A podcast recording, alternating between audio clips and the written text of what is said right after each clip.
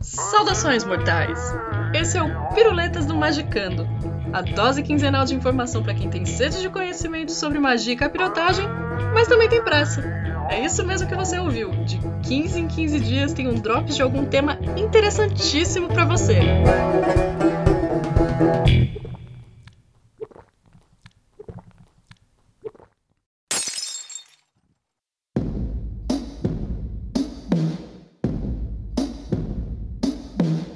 Saudações, mortais! Eu sou a Nanda Mida e hoje a gente vai falar sobre sincronicidade. No Piruletas número 20 a gente conversou sobre arquétipos. Então, ainda pegando um gancho na psicologia analítica e nos estudos junguianos, a gente vai falar sobre essa palavra bonita que muita gente usa. Mas será que quem usa sabe o que é? Uma coisa eu te digo, mesmo que você não saiba, eu tenho certeza que alguma sincronicidade já aconteceu com você. Você já sonhou com aquela pessoa que você não via há séculos e no mesmo dia ela te ligou? Ou mesmo se lembrou de alguém que você não falava faz tempo, estava morrendo de saudade e foi surpreendido por uma mensagem? Pois é, é muito comum que no cotidiano essa palavra seja usada como sinônimo de coincidência. Mas será que é isso mesmo? A sincronicidade é um conceito criado pelo psicólogo suíço chamado Carl Gustav Jung, famoso Jung, e a palavra apareceu pela primeira vez nos trabalhos dele em 1929. Mas a obra em que ele introduziu o assunto e propôs uma discussão sobre só apareceu 21 anos depois.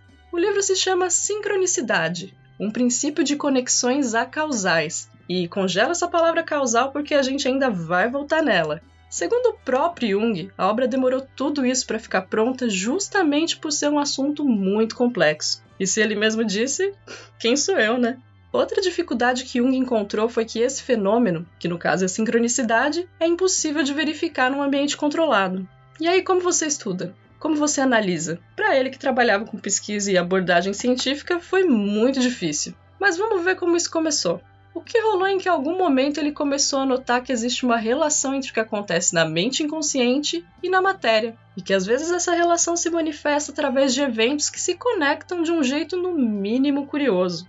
E ele achava muito importante estudar essa relação porque de repente ela poderia mostrar que a psique e a matéria talvez façam parte de um mesmo fenômeno, só que uma parte desse fenômeno é interior e a outra é exterior. E é esses eventos que conectam as duas coisas Jung deu o nome de sincronicidade.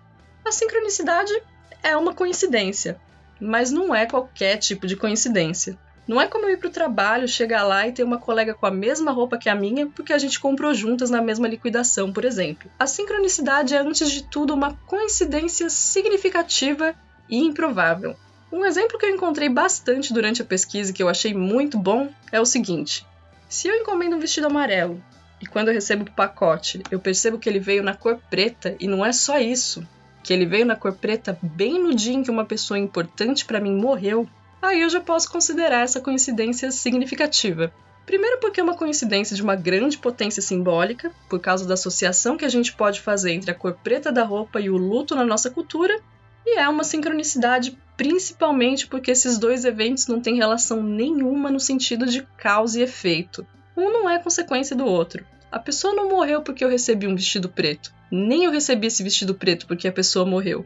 Mas esses eventos estão conectados sincronicamente de um jeito acausal, que foi a palavra que eu pedi para congelar. Ou seja, não existe uma causa para isso ter acontecido. E na verdade esse é um conceito muito difícil para a gente assimilar, porque a gente está acostumado com a causalidade. O nosso raciocínio está pautado no tempo, no espaço e na causalidade para entender os fenômenos tudo tem que ter uma causa e um efeito, uma antecedência e uma consequência. E isso é bom, mas Jung também propõe a hipótese das conexões acausais, ou seja, que simplesmente não tem uma causa. E tudo bem, porque para Jung a ideia na verdade nem é focar no porquê essas coisas acontecem, mas sim para quê.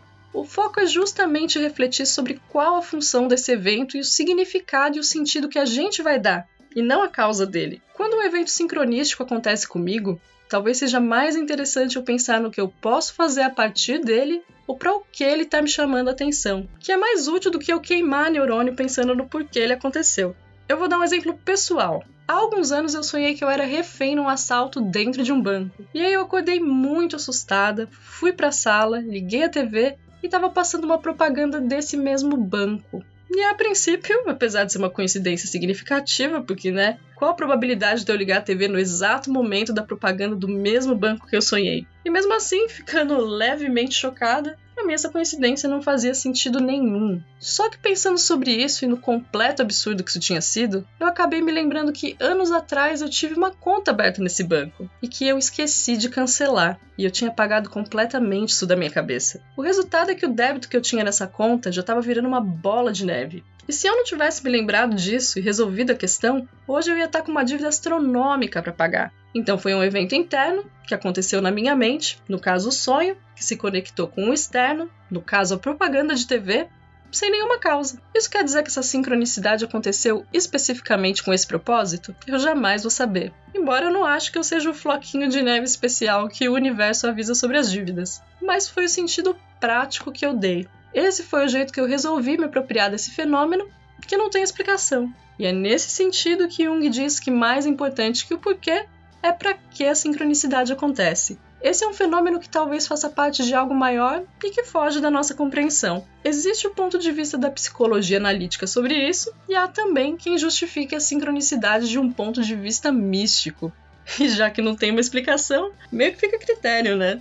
Mais brincadeiras à parte, Partindo do pressuposto que mais interessante que o motivo pelo qual a sincronicidade aconteceu é a utilidade que eu posso dar para ela, a gente pode considerar que esse fenômeno pode ser uma grande ferramenta de reflexão, análise e autoconhecimento. Lembrando que atribuir significado pessoal a uma coisa, decidir qual sentido você vai dar para ela, como essa coisa vai interferir e alterar a sua realidade, mais do que tudo, é praticar magia.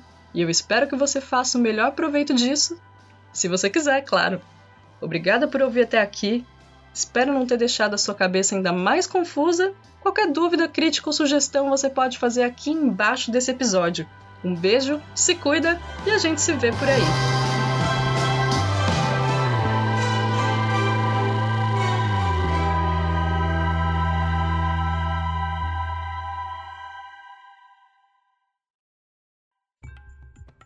Esse foi o Piruletas do Magicando, que você encontra gratuitamente no site www.magicando.com.br. Esse projeto só é possível graças aos apoiadores.